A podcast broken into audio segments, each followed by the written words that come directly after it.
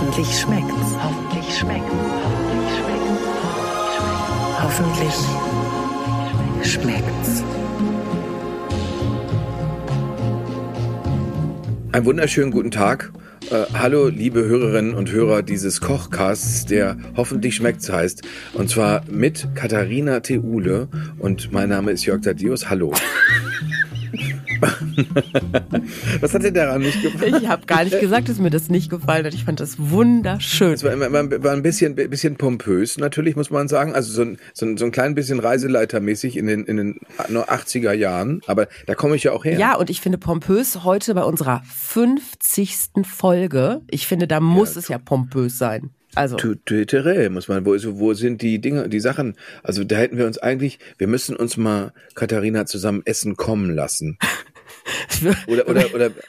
Du meinst, dass ich mal nicht kochen muss, wenn du kommst? Ja, genau, dass du, du bist dann mal davon befreit. Ich würde am liebsten, äh, ich baue jetzt schon, du merkst es sofort als Profi, der du bist, dass ich schon die, die böse Überleitung baue. Am liebsten würde ich mir natürlich was Griechisches bestellen, wenn Ach. ich dürfte. Ich weiß aber, ich werde bei unserem heutigen Gast mit meinem Quatsch als anstößig ankommen.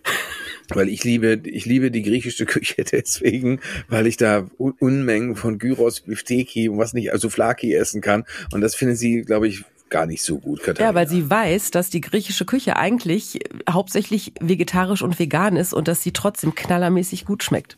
So. Ja, die Frau, ja. die heute bei uns zu Gast ist, die haben wir schon mal, mm, also sie wurde schon mal erwähnt und zwar in unserer 21. Folge, als die, was machst du da wieder, Jörg?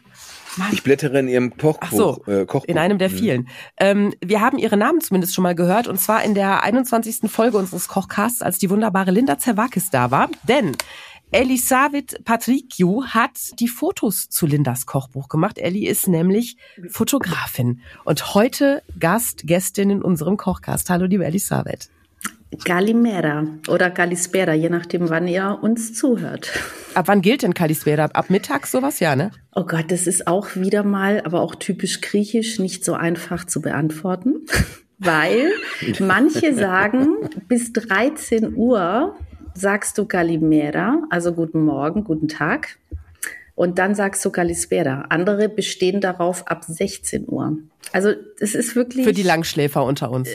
Äh, also im Grunde, ich mache es dann immer, solange es hell ist, irgendwie so nach Gefühl sage ich Kalimera, guten Tag, und dann gegen Abend sage ich Kalispera. Das heißt, du begrüßt Leute auf Griechisch, um darauf hinzuweisen, ich lebe zwar in Hamburg, aber äh, damit keiner vergisst, dass du, dass du äh, Griechin bist, so wie ich versuche, mir türkische Wurzeln drauf zu schaffen, indem ich ein Döner-T-Shirt trage.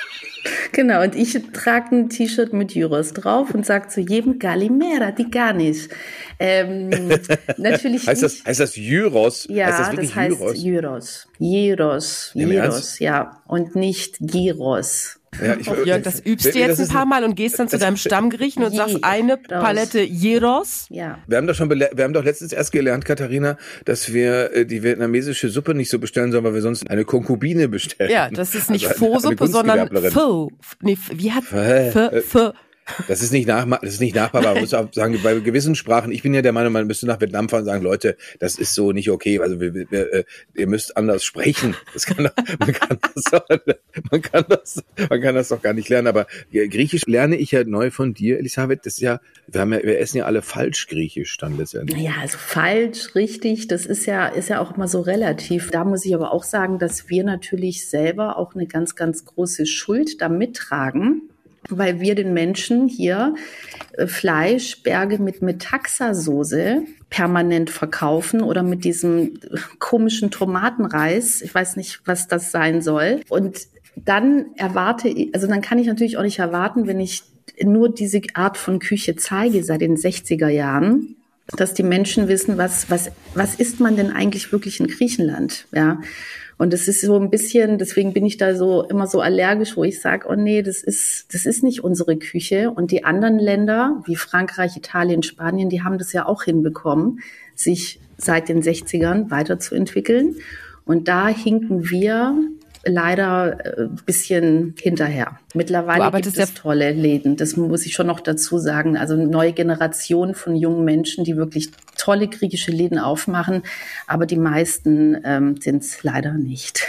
Aber du arbeitest ja wirklich fleißig daran, dieses Gyros mit Metaxa, Soße überbacken, Klischee so ein bisschen wegzuschieben. Zum Beispiel mit dem Buch, was du gemacht hast, Griechenland vegetarisch, eine Reise zu den Rezepten und Geschichten meiner Heimat. Da warst du auf Kreta unterwegs mhm. und hast ähm, ganz viele tolle Frauen besucht, die so ein bisschen ihre Geschichte auch erzählt haben und die alle vegetarische Rezepte für dich hatten. Und was ich an dem Buch ganz cool fand, normalerweise interessieren mich diese Texte nicht. Ich finde das so langweilig. Ich denke mir immer, mein Gott, ich will doch nur wissen, was muss ich da einkaufen und wie muss ich es kochen. Und du hast aber immer so kleine Gespräche mit den Frauen geführt und ich fand das so nett und kurzweilig. Das hat mir richtig gut gefallen. Und dann habe ich mal gesehen, okay, ähm, also vegetarisch, langweilig ist, ist anders. Mhm. Also ich, ich hoffe es. Ähm, also es hat sich auch so ein bisschen so ergeben mit diesem vegetarisch und vegan, weil ich halt auch die Frauen gebeten habe, äh, wirklich auch viele so alte Gerichte, alte Rezepte traditionell zu kochen. Und ähm, das ist natürlich, und das wissen zum Beispiel ganz viele, kommen da gar nicht drauf, aus unserem Glauben heraus. Also dieses griechisch-orthodoxe, das bedeutet, dass du im Grunde ganz grob gerechnet ein Drittel vom Jahr fastest. So. Und wenn du ein Drittel vom Jahr fastest, und ich muss euch ja nicht sagen, wie wichtig dem Griechen Essen ist, dann musst du dir gute Gerichte einfallen lassen, ja, so, weil es anders gar nicht geht. Also Gerichte, die eben auch schmecken, so mit dem, was man da hat. Und früher, das ist ja nicht nur in Griechenland so gewesen, auch gerade so nach dem Krieg. Es gab halt das, was da war. So. Und Fleisch war einfach sehr rar. Das ist ein Grund, warum es diese Rezepte oft fleischlos gibt oder ohne tierische Erzeugnisse. Ähm, und das andere ist eben unser Glaube, weil er halt wirklich, also meine Mutter ist sehr gläubig und fastet. Also ich habe manchmal das Gefühl, die fastet das ganze Jahr über. So. Und äh, ja, und so äh, ist das entstanden. Und mit den Geschichten oder wenn ich, also es gibt eigentlich keine Reportage und kein Buch von mir, wo ich nicht ähm, Geschichten erzähle, weil ich halt auch immer, also eigentlich geht's mir immer nur darum. Also mir, ich mache alles, was ich tue, die ganzen Bücher, die Reportagen, mache ich, weil ich die Geschichten von diesen Menschen erzählen möchte. So. Und da ich gutes Essen liebe, mache ich das halt darüber, dass ich sage, okay, dieses Essen, dieses Gericht, was mir gekocht wurde, hat ja ein Mensch zubereitet. Und dieser Mensch hat eine Geschichte. Und ich möchte euch das tolle Essen zeigen, aber ich will euch auch die Geschichte dahinter zeigen. Und deswegen gibt es eigentlich immer zu meinen ja, zu meinen Bildern ganz oft auch Geschichten dazu. Ich finde, die Gerichte sehen einfach, die sehen einfach atemberaubend aus, äh, teilweise. Äh, ich muss ja äh, sagen, Katharina, da sind wir ja, glaube ich, ich finde da durch eine Freundin, die Vegetarierin ist, schon seit 20 Jahren oder sowas aufmerksam geworden, wie vielfältig das sein kann, wie viel tolle Gedanken man sich darüber machen kann. Ich bleibe natürlich dabei, also so ein, ein fantastischer Braten, der macht einfach was her und vor allen Dingen das Faszinierende, was kommt aus dem, das Fleisch aufzuessen interessiert mich eigentlich gar nicht so sehr, sondern bei den, bei den Schmorgerichten interessiert mich, was kommt da raus und wie, wie reichert das Aroma meine, meine Suppe beispielsweise an. Das juckt mich ja viel mehr. Aber trotzdem, die Sachen sind so toll. Also ich meine, alleine, jetzt muss man natürlich auch sagen, Elisabeth, der, das Unfaire daran ist, du machst ein Gemüse allerlei und fotografierst das und man denkt sich, ja, warum esse ich das nicht jeden Tag? So ein Gemüse allerlei, so toll, wie das aussieht. Und dann macht man es zu Hause und denkt man sich, ach nee, echt jetzt? Ich habe zum Beispiel, ich habe mir jetzt von einem Meisterkoch erklären lassen, wie ich meine Möhren, also ich hab, bin so ein großer Karottenfreund. Und jetzt wollte ich, habe ich die häufig schon so bekommen, dass die, dann sind die so glasiert und sehen so toll aus und denkst dir, wow, das ist ja eine ganz andere, ganz andere Spielklasse von Möhre, die ich hier vor mir habe. Und so wollte ich es auch machen. Habe ich gemacht. Vergangenes Wochenende ausprobiert, hat er mir gesagt. Also bisschen äh, mit, mit Karottensaft äh, äh, langsam garen lassen. Dann, wenn, wenn, wenn das reduziert oder sogar weg ist, dann anschließend kommt der Stich Butter dazu und dann wird das entweder mit Chili oder mit Safran bestreut. Das klang so fantastisch, dass ich dachte, Möhre, Möhre, Möhre. Und bei mir sah es wieder so furchtbar aus. Also du hättest das, du hättest das höchstens fotografiert als Schaden. Also so wie, ja, so kann man es natürlich auch machen. Also dann wird man nie Vegetarier, wenn man so weitermacht. Aber, aber das ist immer die, der, der Trugschluss dabei. Aber du kriegst Gerichte auch so hin, dass die so toll aussehen, wie, wie wir sie in deinem Kochbuch also, sehen. Also ich muss dazu sagen, ich habe niemals ein Food Styling, was ganz oft ja genommen wird. Hab, gibt's bei mir nicht.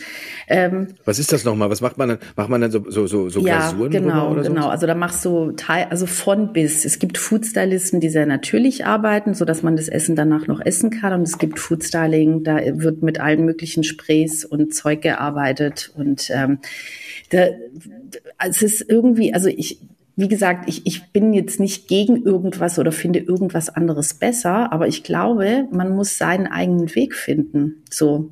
Und für mich war es so, ich habe äh, das Glück gehabt, dass ich Ingo Holland, ich weiß nicht, ob ihr ihn kennt, der ist ja, jetzt, er lebt leider nicht mehr. Und er hat das Gewürzbuch damals, es war ein Sternekoch, das ist jetzt über 20 Jahre her. Und sein Buch, meine Gewürze, was, was ganz viele auch immer noch in Sterne-Restaurants, wenn ich da unterwegs bin und die mitbekommen, dass ich das Buch von Ingo gemacht habe, das finde ich, also es berührt mich immer noch, weil ich denke, das ist über 20 Jahre her und die haben das Buch zu Hause, weil Ingo wirklich eine Koryphäe war, was Kochen und was Gewürze anging. Und sein Sohn führt, ja, führt das ganze Jahr jetzt auch weiter. Und da habe ich ganz viel gelernt. Das war mein erstes Kochbuch, was ich fotografiert habe. Und Ingo hat angerichtet und ich musste mit so mit dem arbeiten, was da ist. Also dieser Teller war, das war ganz klar, das ist Ingos Teller. Er hat sich dabei was gedacht. Und meine Aufgabe ist es, diesen Teller zu fotografieren und nichts anderes und nicht noch an seiner Arbeit, weil er sich, wie gesagt, dabei ja was gedacht hat, was er da gemacht hat, nochmal anders ähm, besser zu machen, weil es geht nicht um besser. So, also und das ist halt zum Beispiel bei mir auch so, ob ich jetzt einen Sternekoch habe, also sein Teller oder einen Teller von einer griechischen Hausfrau, ist mir völlig gleichgültig, ja, weil ein gutes selbstgemachtes Essen, das sieht schön aus. Es sieht einfach schön aus. Ich muss da gar nichts mehr machen. Also ich glaube, dieses, weißt du, das ist so dieses Gefühl mitzunehmen, was derjenige auch wieder mit diesem Thema die Geschichte dahinter, ja, was derjenige dabei gefühlt hat und umgesetzt hat, sich dabei gedacht hat. Und meine Aufgabe ist es, nicht was anders zu machen, also so sehe, also zumindest so sehe ich meinen Beruf, sondern das festzuhalten, das Schöne festzuhalten, was da ist. Und ich glaube, es ist sehr schwierig, etwas, ähm, also wie wenn ich jetzt von dem Stern, von den Sterneköchen, wo ich diese ganzen Küchen schon besuchen durfte wegen dem Job, wenn ich weiß, ich kann so nicht kochen. Es wäre eine Katastrophe. Es wäre, also weil, weil, weil ich das nicht bin. Ich bin nicht jemand, die Mörchen so schneidet und so glasiert und was weiß ich was macht. Ich kann aber geiles griechisches Hausfrauenessen machen. So, das kann ich. Und da, da bin ich sicher und, und dann mache ich halt das, weißt du? Und deswegen, ich glaube, ich glaube einfach, dass man so seinen Weg, was ist man denn, was, was ist man denn selber für ein Typ Mensch, ohne sich dabei zu verbiegen und dann glaube ich, dass jedes Essen richtig gut wird. Das heißt, du arbeitest nicht mit irgendwelchen Sprays mhm. oder weiß nicht, streust mhm. irgendwo in irgendwelche Getränke was rein, damit die sprudeln. Du, nee. es kommt auf den Tisch und du ja. fotografierst es so. Ja. Ich finde, das sieht man in deinem, in deinem Buch Griechenland vegetarisch total, weil du ja auch die Frauen, die du besucht hast, genauso fotografierst. Also jetzt, das mag total doof klingen, aber die sind genau so, wie sie im Leben sind. Die mhm. sind faltig, die sind mhm. unfrisiert, die haben kurzes T-Shirt an, auch wenn sie vielleicht Kleidergröße 44 tragen. Es ist völlig egal, aber das lebt und das ist so echt. Mhm. Ja, also das ist für mich einer der schönsten Dinge, wenn jemand meine Bilder sieht, meine Bücher sieht und sagt, das ist so echt für mich und eben dieses Gefühl. Ich glaube halt einfach, dass du wirklich auch nur ein Gefühl rüberbringen kannst für jemanden, der nicht dabei gewesen ist, wenn du es echt festhältst. Und deswegen, ich mhm. mag gerne nicht da sein. Also, weißt du, dass man mich gar nicht so merkt, dass ich da bin, obwohl das manchmal, man denkt ja, ich kann ja auch ohne Punkt und Komma sprechen, wie ihr merkt. Aber wenn ich fotografiere, dann bin ich wirklich so in meinen Bildern und dann will ich wirklich im Hintergrund sein und die Menschen machen. Meine Aufgabe ist es eigentlich immer, dass die Menschen sich wohlfühlen. So. Und ab dem Moment, wo jemand loslässt und sich wohlfühlt, dann habe ich das Gefühl, jetzt kriege ich die guten Fotos. Und da, eigentlich ist das mein Job, so. Also nicht, und, und so perfekt und so, das interessiert mich gar nicht, weil meine Bilder sind nicht perfekt und Auch wenn ich schreibe, ist es nicht perfekt, aber das ist gar nicht mein Anspruch, sondern wenn ich ein Gefühl hervorrufe bei jemandem, der diese Worte liest, die Bilder sieht, irgendein Gefühl, wo es einem vielleicht warm ums Herz wird oder keine Ahnung, oder man selber sich daran erinnert, wie das mit der Oma früher gewesen ist oder so. Das ist so mein, wo ich sage, okay, dann, dann bin ich glücklich, wenn ich das schaffe. Wie, wie ist denn dein Gefühl, wenn du zum Beispiel so ein, in Griechenland zu Besuch bist und da, da kommt man ja wahrscheinlich auch öfter in größerer Runde zusammen.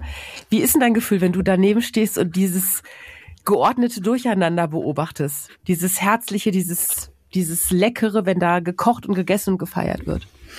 Ja, also bei uns ist es, es ist wenig, es ist viel, viel weniger geworden mit den großen Runden, weil ich ja auch nicht mehr die Jüngste bin und so einfach viele auch gar nicht mehr da sind. Ja, also das merkst du dann schon, dass dieser, dass ja die Familie, die Verwandtschaft natürlich auch irgendwie immer weniger wird so und deswegen diese ganz und oder sie sind natürlich dann auch schon so alt, ja, wo ich aber auch denke, ich bin noch so froh, wie die, wie gut die beieinander sind. Also mein einer meiner Onkel Anastasis, den ich sehr mochte, der ist vor ein paar Monaten gestorben und der ist 97 Jahre alt geworden. Oh, wow. Ja, und der hat bis, also wirklich, das war so verrückt, dass er im Grunde bis, also bis zwei Wochen bevor er gestorben ist, stand er noch auf seinem Feld, ja, und hat da äh, Gemüse geerntet. So, mit 97. Und meine Mutter ist 85 und hat ein riesengroßes Feld und einen Riesengarten mit 85 ist 1,55 Meter und ich sage immer, meine Mutter ist echt ein Tier, wirklich, weil die kann Sachen tragen. Also wie hart diese Frau körperlich arbeiten kann. Und wir können, wir könnten einen Marktstand haben vor unserem Haus, weil von mhm. Kichererbsen, Auberginen, Granatäpfel, es gibt, eigentlich gibt's nichts, was sie nicht hat. So. Und sie macht das alles alleine und ist 85 Jahre alt. Und ähm, ja, also das ist eher so. Also es ist viel stiller geworden, ruhiger geworden. Aber ich sehe das und denke so, oh Gott, also bitte, bitte bleibt ganz, ganz lange noch genauso, wie ihr seid. Und wenn, dann wie bei meinem Onkel. Weißt du, dass du wirklich sagst, ach, der, so eine Woche war ihm so ein bisschen schwindlig und dann ist er gegangen.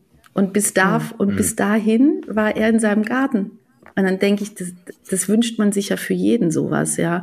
ja. Und das, ähm, da, da, ich sage ich sag auch ganz oft, meine Mutter hat ja 42 Jahre in der Fabrik gearbeitet, also ich bin ja wirklich ein klassisches Gastarbeiterkind. Und ich glaube wirklich, sie ist ja nach 42 Jahren dann wieder zurück in ihr Heimatdorf. Und ich bin mir so sicher, dass meine Mutter nicht mehr da wäre, wenn, weil sie wirklich auch so hart gearbeitet hat in diesen Fabriken und auch ganz viele Dinge eingeatmet hat, Chemikalien und alles, das kann man sich alles gar nicht vorstellen, dass die körperlich eigentlich, also niemals so, wie sie jetzt ist. Und das ist äh, wegen dem Häuschen in Griechenland und ihrem Garten. Deswegen ist meine Mutter noch so. Das glaube ich, ja, sehr.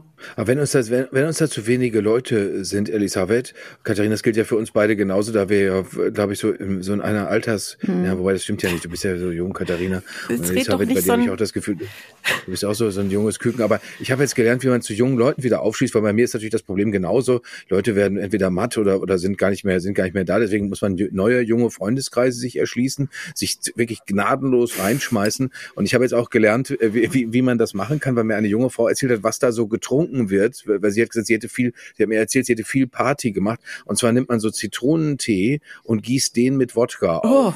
Also das, aber weil ich immer denke, wenn ich in der S-Bahn sitze und sehe junge Leute, was kann man anbieten? Und ich müsste im Prinzip so eine, so eine PET-Flasche mit, mit dem Zeug dabei haben und äh, äh, da, und dann geht's los, weil das ist ja für uns die nächste Erfahrung, dass wir also im Prinzip den Zirkelschluss machen, dass wir, dass wir äh, gewissermaßen zurückkehren in diese Zeiten.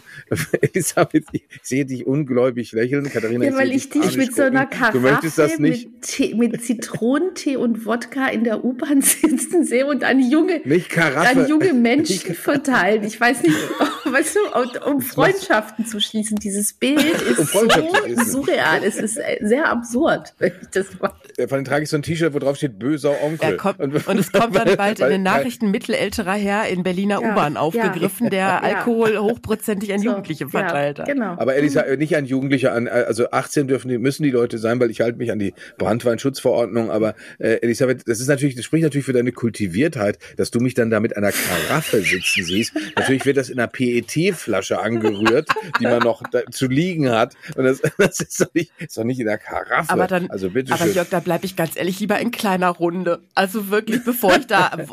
ich fand das, ich fand das auch viel zu romantisch, weil das ist, ich finde, sowas ist ein Traum. Also äh, so wie Elisabeth es gerade beschrieben hat von ihrer Mutter. Ich glaube tatsächlich auch, ich habe äh, bei dem, bei meinem Freund Roberto, der ja hier häufiger auch schon zum Glück Thema war, als absolut äh, ikonische Taunus italienische Kochlegende. Der hat ja auch einen Garten in Andalusien und da denkt man, ich fasse das ja nicht, dass da schon wieder Tomaten sind. Dann holt er da, der holt da Orangen raus, da macht er Orangenmarmelade von.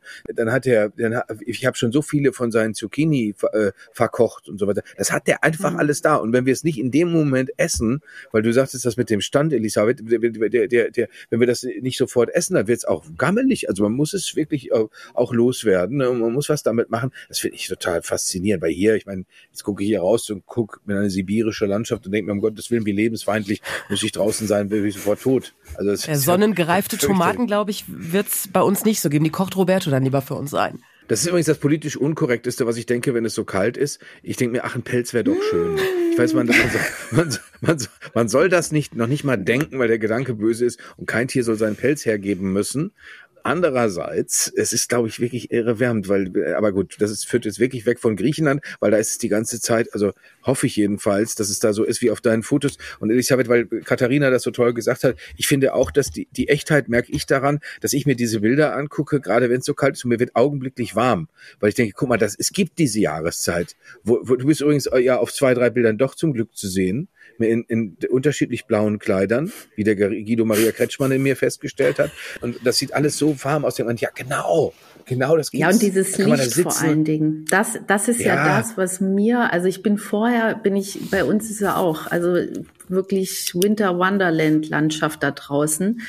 Und ich bin vor wirklich nur raus, weil ich äh, Päckchen für Griechenland fertig gemacht habe zum Verschicken und war bei der Post. So, also das ist wirklich, es ist immer wieder eine Überwindung und auch diese diese Winterjahreszeit. Äh, ganz viele lieben das ja auch und und wie schön und man muss sich halt nur richtig, ähm, man braucht halt nur die richtige Kleidung. das höre ich mir ja auch schon die ganze Zeit immer an und ich denk so, ja, ich ist okay aber es geht um meine Seele und es geht auch dieses, ich habe kein, ich, ich sehe kein, also es gibt kein Licht, ja, und mich, also ich muss mich da immer wieder, es ist jeden Winter das Gleiche, ich muss ähm, mich da äh, wirklich immer wieder zusammenreißen, äh, damit, damit ich da nicht depressiv werde, weil es ist, ähm, also Winter ist definitiv nicht meine Jahreszeit.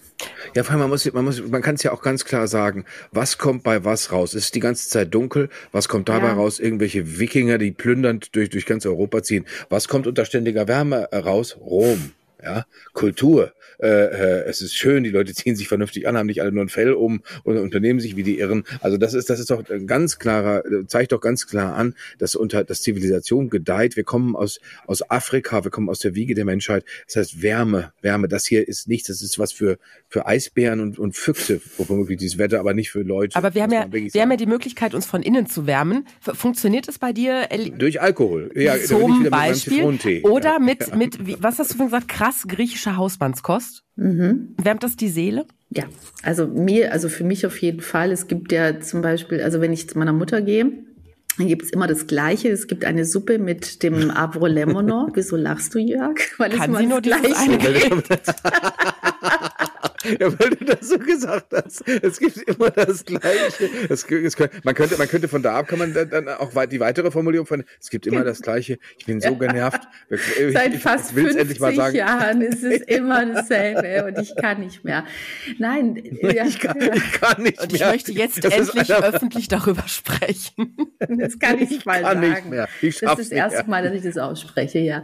Nein, das ist, ähm, das ist so das Willkommensessen. Das ist, das hat sich irgendwann mal, ist ist so Tradition geworden. Ich komme an und weil halt einer meiner, also meine beiden Lieblinge, das eine ist ihre selbstgemachte Pita. Also die macht den Filoteig selber. Und das ist, es oh. ist, es ist so eine krasse Arbeit. Und ich habe fast alle, also ich habe eigentlich, eigentlich kann ich alle Gerichte von meiner Mutter tatsächlich.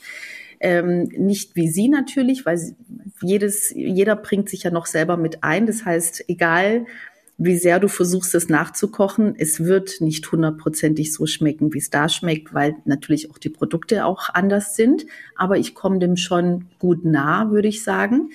Ah, bis auf diese Pita mit diesem selbstgemachten Filoteig, da, das habe ich mich noch nie getraut. Und es gibt das mit Spinat und Feta. Und es ist unver wirklich unvergleichlich durch diese, wie gesagt, selbstgemachte Filo-Teiggeschichte und Avrolemono-Suppe. Also es ist ein Zitroneneischaum, der am Ende in die Suppe reinkommt. Und die Suppe bekommt dadurch sowas natürlich schön Zitroniges, aber auch so eine totale Cremigkeit ohne. Da sind wir wieder bei der dicklichen Suppe, Jörg, genau. wie letztens mit, mit der Angelika. Ohne Sahne, weißt du, also die Suppe liegt nicht schwer im Magen und ist trotzdem total geil, cremig, zitronig. Und das macht sie mir mit ihrem Gemüse aus dem Garten und dann dieses Avrolemono-Eischaum drauf. Und das ist, das ist einfach, ich freue mich immer, also im, im Flieger sitze ich, esse natürlich auch nix, ja, also wirklich von morgens an, ich esse nix, weil ich weiß, ich komme da an in diesem Dorf und dann gibt's Pita und Avrolemono-Suppe. Und deswegen, und das mache ich mir dann halt hier, also bis auf die Pita, aber ich mache mir halt ganz oft, ich mache nachher zum Beispiel Yemista, das sind, äh, ist gefülltes Gemüse. Das koche ich nachher, weil ich das einfach gerade brauche in dieser, das ist zum Beispiel etwas, was mir im Winter gut tut. Also Menschen, mich mal, also einfach gute Menschen mal zu treffen, obwohl ich da auch nicht äh, partymäßig oder ich brauche auch nicht, ich nicht viel Menschen, das stresst mich dann meistens eher, sondern wirklich gezielt gute Menschen sehen und äh, Griechenland essen, kochen. So, das, das hilft mir total. Apropos Griechenland essen, du hast uns ein Rezept aus Griechenland mitgebracht, aus deinem Buch Griechenland vegetarisch. Und zwar ein Rezept, das Katharina heißt sie mhm. gemacht hat. Katharina ist übrigens auch griechisch, lieber Jörg. Ja. Mhm. Und ich fand, ich finde. Wie Jörg auch eigentlich. Joros. Joros. Das klingt ja fast wie Jeros. Ne? Genau. Jörg, so. du bist praktisch der personifizierte Jeros-Mann. So. Und, und, da, und da, da gibt's ein Foto zu, also scha schaut euch bitte dieses Buch Griechenland vegetarisch an. Da gibt's ein Foto zu, da sitzt Katharina nach getaner Arbeit in ihrem Plastikstuhl und du sitzt daneben mit diesem Teller Essen auf dem Schoß, das sie gerade für dich gemacht hat. Und, sie, und du sagst dazu, ein mit so viel Liebe zubereitetes Essen genießen, während Katharina nach getaner Arbeit schon fast im Mittagsschlaf ist. Unbezahlbar. Das war übrigens auch echt ein cooler Moment und wo ich den auch nicht mal vergesse, weil sie war, es waren gefühlt 50 Grad und es waren eben auch selbstgemachte Nudeln und es war wirklich heiß. Es war so heiß. Und für sie war dann, und ich liebe halt so diese Lässigkeit, weißt du, dieses, es, es geht nicht darum, dass die dann denken, wie wirke ich vor der Kamera oder mach mich mal bitte mit weniger Falten oder schlanker oder sonst, mach mich schön, sondern es ist ihnen einfach egal. Es ist ihnen einfach egal. Mach, was du machen willst, mach's schnell, ja, nerv mich nicht. Weißt du, es ist einfach diese Direktheit, dieses, und ich liebe das ja. Und dann waren wir fertig und dann saßen wir da und dann mit diesem Teller und das, sind halt einfach die Momente, wo sie sagt, so, und jetzt, jetzt reicht's mir. Es war schön, toll, dass du da warst. Es reicht. Schluss. So. Und ich will, ich möchte jetzt schlafen. Und die ist fast wirklich mit diesen Teller Nudeln auf diesem, auf diesem Sitz ist die, ist die fast eingeschlafen, während wir fotografiert haben, also geshootet haben. Weil es ist einfach egal. Und das, das sind einfach, wo ich sage, das ist so echt, weil ich sag denen ja auch, bitte seid einfach wie ihr, wie ihr seid. Ihr müsst für mich nichts anderes sein. Ich, deswegen habe ich will ich dich ja haben, weil ich dich so toll finde, wie du bist. Und sie hat Magiri gemacht. Und das ist, äh, das ist wirklich für mich so ein Beispiel. Also es ist ein ganz uraltes Essen. Und es ist, im Grunde ist es ein ganz, ganz einfacher Nudelteig. Und da braucht man auch keine große Handfertigkeit oder so. Sagt man das? Handfertigkeit? Gibt es dieses mhm. Wort? Ja. Bas Basteltalent, ja, was ich nicht habe. Genau, hat, äh, genau, so ich auch nicht und das braucht man dazu auch nicht, sondern es werden einfach so Quadrate quasi da rausgeschnitten, so, also in quadratischer Form, also dünn ausgerollt und dann so kleine Quadrate. Und das Tolle ist, die Hälfte wird gekocht wie normale Pasta und die andere Hälfte wird in Olivenöl ausgebacken. Und dann nimmst du, also du schüttest natürlich dann das Kochwasser von den gekochten Nudeln weg. Und dann tust du diese Nudeln, die du gerade in Olivenöl gebacken hast, die richtig schön crunchy, knusprig sind, mit diesem Olivenölgeschmack und die kommen dann in die, in die al dente gekochten Nudeln rein und dann vermischst du das. Und das finde ich sagt halt so viel über diese Küche aus, weil du, es ist ein krasses Geschmackserlebnis, weil du halt diese weichen, samtigen Nudeln hast und dann diese crunchigen dazu mit diesem Olivenöl. Und du hast halt so viel an Geschmack da drin mit drei Zutaten im Grunde, ja. Und wenn du mhm. magst, kannst du natürlich noch Käse oder Feta darüber bröseln. Da kannst du dann, da, da meinte nämlich Katharina auch, früher haben wir das so gegessen, weil wir kein Geld hatten für Käse. Mhm. Käse war ein Luxusgut. Und jetzt macht sie sich dann manchmal so Käse drauf. Und dann merkst, siehst du, hast halt auch richtig gesehen, wie glücklich sie war, dass sie, dass sie sich das leisten kann, Käse darüber zu machen. Ja. Und das ist zum ich Beispiel einer meiner Lieblingsrezepte, weil das eben so viel über diese traditionelle griechische Küche sagt. Ich finde, das, das hat so das Zeug zu einem Kindheitserinnerungsessen, so ein richtiges mhm. Wohlfühlessen. Mhm. Ja, ja. Ich finde übrigens ähm, das Bild in, dem, in deinem Buch, wo du Katharinas Hände, ihre faltigen alten Hände in Nahaufnahme fotografiert hast, wie sie diese Nudelteig rollen. Mhm. Ich finde, das ist eines der schönsten Bilder, der, der schönsten Fotos in deinem Buch wunderbar, weil es so, das ist Leben. Mhm. Wundervoll. Es war auch schön. Es war auch wirklich ein, äh, wirklich ein schön, ihr dabei zuzusehen, so.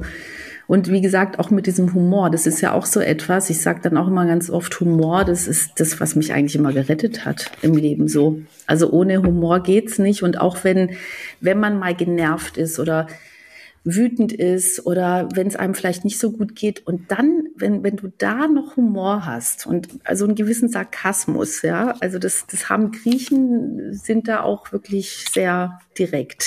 So mit dir. Und ich liebe das aber, ja. Ich liebe das, weil es, es kommt auch nie irgendwie komisch rüber oder so. Das hat dann immer so, es ist halt ehrlich und ich rede jetzt nicht davon, dann total ver also verletzend zu sein. Ja, das, das, das ist wieder ein anderes Thema. Das meine ich nicht. Sich nicht auf Kosten von anderen lustig machen, das ist was anderes. Aber zum Beispiel über sich selber lachen können. Ja, so. Mhm. Das, das ist ganz, also für mich auch sehr griechisch, dass man auch über sich selber lachen kann und eben dieses, ist, wir sind sehr melancholisch, sehr, sehr melancholisch. Und andererseits ist aber dieser Humor und dieses Lachen halt auch eine, eine, andere, eine Seite, die auch total dazugehört. Das Rezept für Magiri findet ihr natürlich in Elisabeths äh, Buch Griechenland vegetarisch, aber du hast es uns auch überlassen für unsere Homepage hoffentlich-schmeckts.de. Da gibt's das, das Rezept zum Nachkochen und Nachausbacken sozusagen. Kannst, kannst du eigentlich über dich selber lachen, wenn dir in der Küche beim Kochen was misslingt? Hm. Also mir misslingt relativ selten was, weil ich da in meiner Komfortzone bin. Es ist wirklich so, dass ich, also manchmal muss ich ja für die Bücher, äh, probiere ich dann äh, Sachen aus. Also wenn ich mit, mit anderen Bücher gemacht habe, wenn es jetzt nicht meine Rezepte sind oder Rezepte, die ich sehr gut kenne, ja, und das, das ist für mich, da merke ich so, oh, das ist, kostet mich echt Überwindung. Mich kostet es Überwindung, neue Dinge auszuprobieren. So. Also ich bin da wirklich gerne dieses, was wenn ich die Jemistar nachher mache oder gefüllte Weinblätter oder oder, da kann ich nebenbei noch schlafen, weil ich das habe von Kindheit an habe ich zum Beispiel gelernt, Weinblätter zu rollen. ist wirklich so. Weißt du, was man, ja, bei uns im Dorf, früher haben die gesagt, wenn du keine Weinblätter wickeln kannst, dann kann man dich auch nicht verheiraten. Oh. So, ja.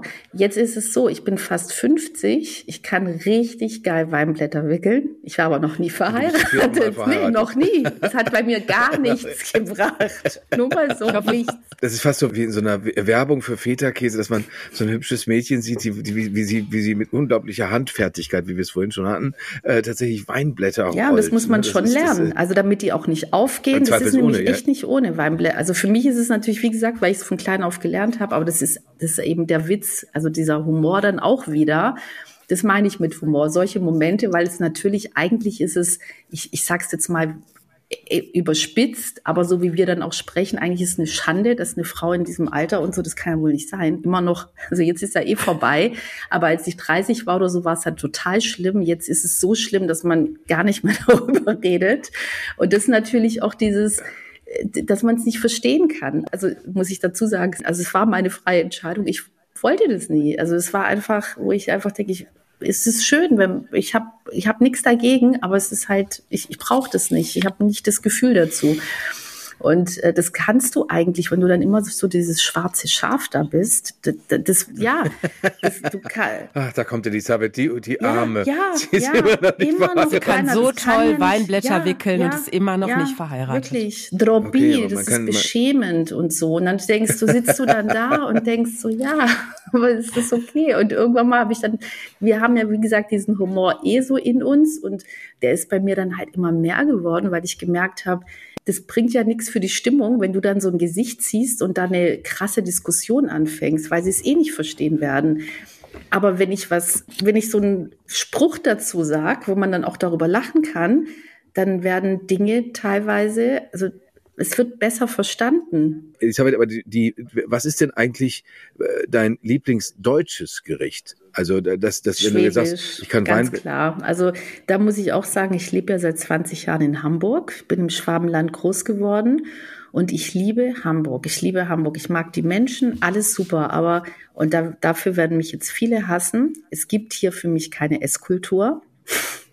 Es gibt dieses Lapskauszeug. Ah, ich mache eine Dose oh auf, Gott. eine Dose mit Rindfleisch drin und ihr und es wird mir verkauft als das ist unser Kulturgut hier im Norden. weißt du, wo ich mir denke, nee, nee, Leute, das, das ist alles schön und es kann einem ja auch schmecken. Aber im Norden gibt es Schiffsküche. Das ist, es muss lange haltbar sein, es muss sehr schnell zum Zubereiten sein, es ist eine einfache, schnelle Schiffsküche.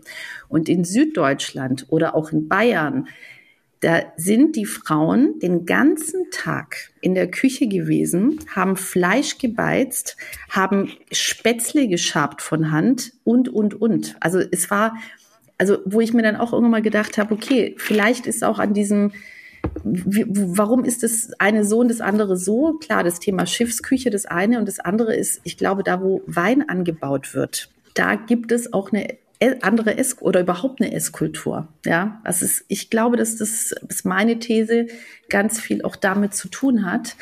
Und äh, natürlich, also ein schwäbischer Sau und ich betone schwäbischer Sauerbraten und schwäbisch. Ist das der, der, die nein, nein, eben, nein, Nein, das ist ja der rheinische. Nee, das ist der rheinische mit diesen mit Rosinen, Rosinen drin. Da kriege ich, da denke ich, also das, das geht nicht. Wo ich denke, da nein, schwäbischer Sauerbraten und schwäbischer Kartoffelsalat. Hier oben ist immer mit dieser blöden Mayonnaise. Es ist alles voll mit dieser Mayonnaise und ich denke, nein, Kartoffeln für sich schmecken geil. Mach noch eine leckere Brühe dazu, klassisch mit Fleischbrühe, die Zwiebeln da drin vor ein bisschen mariniert und und und mit Öl, klassisch einfach geil. So, du brauchst, du brauchst keine Mayonnaise-Pampe noch dazu. Also ich liebe schwäbisches Essen, ja. Denk mal an diese fürchterlichen Bilder, die geben dir total recht, die fürchterlichen Bilder, als der französische Staatspräsident Macron äh, in Hamburg zu Gast war, jetzt gar nicht so lange her bei Olaf Scholz. Ja, und er kriegt dieses ja. Fischbrötchen, wo ich mir denke, ja. das könnt ihr doch nicht ja. machen. Weil, weil ihr könnt doch nicht, ihr könnt doch nicht dem einem Mann aus Paris, oh äh, dem gebt ihr ein Fischbrötchen. Das, äh, äh, äh wo, also das, das, das, das Klischee. Zum Glück war es ja immer. Und dann denkst du aber auch so, als ob wir hier, guck doch mal hier in Hamburg, als ich nach Hamburg gekommen bin, habe ich gedacht, gedacht, an jeder Ecke gibt es hier dann wenigstens Fisch, also geilen, frischen Fisch. Aber warum sollte das auch so sein? Weil wir hier an der Elbe sind, was haben wir denn hier für Fisch? Weißt du, wo du auch denkst, die anderen in Deutschland, ihr kriegt genauso den gleichen Fisch. Und bis ich hier meinen guten Fischhändler auch gefunden habe, ja. Also das ist, ähm, nee, aber was, was, was toll ist, hm. in Hamburg, finde ich, sind, man kann sehr gut fernöstlich essen, was daran liegt, dass natürlich im Hafen schon sehr früh äh, chinesische solche Restaurants aufgemacht haben, weil einfach Chinesen da waren. Und äh, das ist, das, das macht es, finde ich, in Hamburg dann wieder äh, toll, weil an sich, die, die, äh, sie behaupten von sich, Uwe Timm hat das behauptet, äh, in, in, seinem, in seinem Roman, also eine erfundene Geschichte, dass die äh, äh, Currywurst Katharina, da haben wir hier auch schon mal drüber gesprochen, dass die Currywurst in Hamburg erfunden ist. Das würde ich noch durchgehen lassen, die würde ich ich auch voller Überzeugung Emmanuel Macron geben und nicht so ein, von der hat da reingeguckt in dieses Fischbrötchen, oh Gott, das Tier ist tot, so ungefähr. Also er, hat wirklich ganz bedrückt geguckt, muss man auch sagen. Meine, wir müssen ja zur Ehrenrettung von Hamburg sagen, dass es tolle Restaurants gibt, dass es diese tolle Erfindung des Franzbrötchens gibt, wobei ich da jetzt nicht sicher bin, ob das wirklich aus, aus Hamburg tatsächlich kommt, aber schreiben wir es mal den Hamburgern zu. Ansonsten ist es natürlich genauso, wie du sagst. Und es wird ja dann immer düsterer. Wenn man dann nach Schleswig-Holstein hochfährt, dann denkt man, um Gottes Willen, was ist denn hier mhm. los? Also, äh, äh, also der Norden ist da wirklich dem Süden deutlich unterlegen. Das ist die wirklich wahre mhm. Kulturgrenze. Ja, es ist so. Und auch mit den Läden, mit den Restaurants, ja. Aber da habe ich auch schon wieder ein Aber. Es ist halt dann so unglaublich oft so dieses super Hipster dann gleich. Weißt du? Das ist so, dass dann gleich eben alles dann so super cool, super angesagt, äh, Riesenschlangen davor und so und alles ist so, ja, ich, ich nenne es jetzt mal wirklich hipstermäßig und das nervt mich dann auch schon wieder, weil ich einfach denke, also ist aber auch nicht meine Welt. Ich mag halt dann so dieses, weißt du, wenn du dann eine Küche hast, ich, ich mag halt dieses Simple, ich mag dieses Einfache. Ich, ich will überhaupt nichts haben, was cool ist. Und ich habe, das, das ist manchmal so, dass ich denke so, ein bisschen zu viele. Gott sei Dank kenne ich auch andere Gastronomen, ähm, wirklich ganz tolle. Aber oft ist es mir dieses, man will cool sein, ja. Und dieses, wenn du das schon merkst, ich möchte ein cooles Image haben, dann bist du für mich schon nicht cool, weil entweder bist du cool, ja, aber es ist so. Weißt du, es ist genauso wie mit Humor. Entweder hast du das oder du hast es nicht. Also wenn wir jetzt das Sinn entstellt zusammenschneiden würden, was du uns Schönes schon erzählt hast, Elisabeth, könnten wir sagen, es gibt immer das Gleiche. Du bist nicht cool, ich kann nicht mehr. Das, würde, das, das, und es würde aber, und weißt du was, wenn du nur das sagen würdest, Menschen, die mich kennen, die würden sofort wissen, wer gemeint ist, Jörg. Sofort. Im ja. Ernst? Sofort. Das kann nur Ellie sein, sofort. Nur, nur von diesem. Ja, also du hast es sehr, sehr, sehr schön zusammengefasst, muss ich sagen. Guck mal, der Jörg hat dich verstanden. Also Jörg hat eine knappe Stunde gebraucht, um Elisabeth Patricio zu verstehen. Das ist wunderbar. Ja, Respekt. Also wir möchten euch, du hast ja nicht nur ein Kochbuch gemacht, du hast mittlerweile mehrere Kochbücher gemacht, ähm, unter anderem eben Griechenland Vegetarisches möchten wir euch sehr ans Herz legen.